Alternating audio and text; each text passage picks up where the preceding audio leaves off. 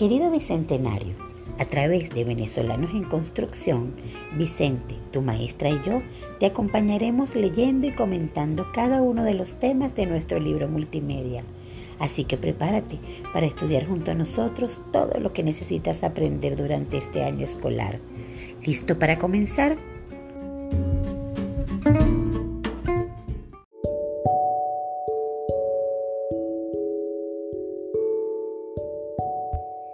Queridos bicentenarios de primer grado, sean bienvenidos a una nueva edición de Venezolanos en Construcción.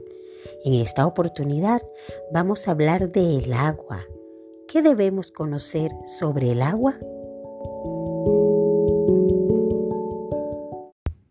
El agua es un elemento natural, es un gran regalo de la naturaleza pues sin ella no podríamos existir ni las plantas, ni los animales, ni las personas.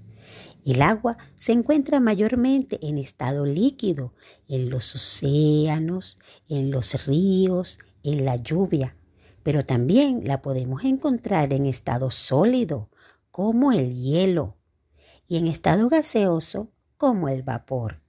El agua no tiene olor, ni color, ni sabor y sin embargo, sin ella no podríamos existir. Nuestro planeta está conformado en gran parte por el agua de los océanos. Por ello se le conoce como el planeta azul.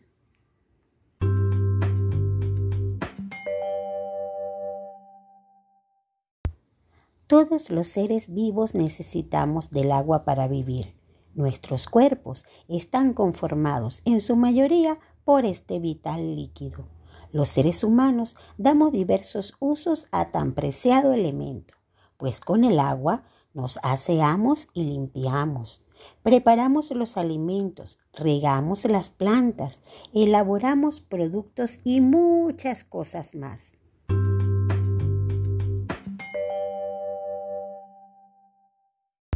Cuidar el agua es tarea de todos en manos de cada uno de nosotros está aplicar las medidas necesarias para cuidar cada gotica.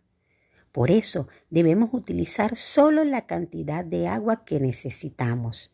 Al cepillarnos, por ejemplo, o al bañarnos, debemos abrir el grifo solo para enjuagarnos y no permitir que haya goteras en nuestros lavamanos ni fregaderos.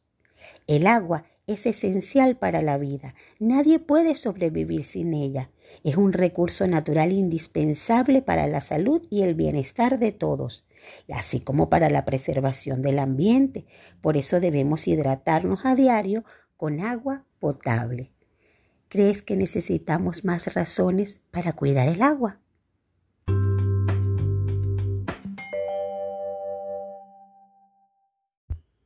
Muchas gracias por su atención.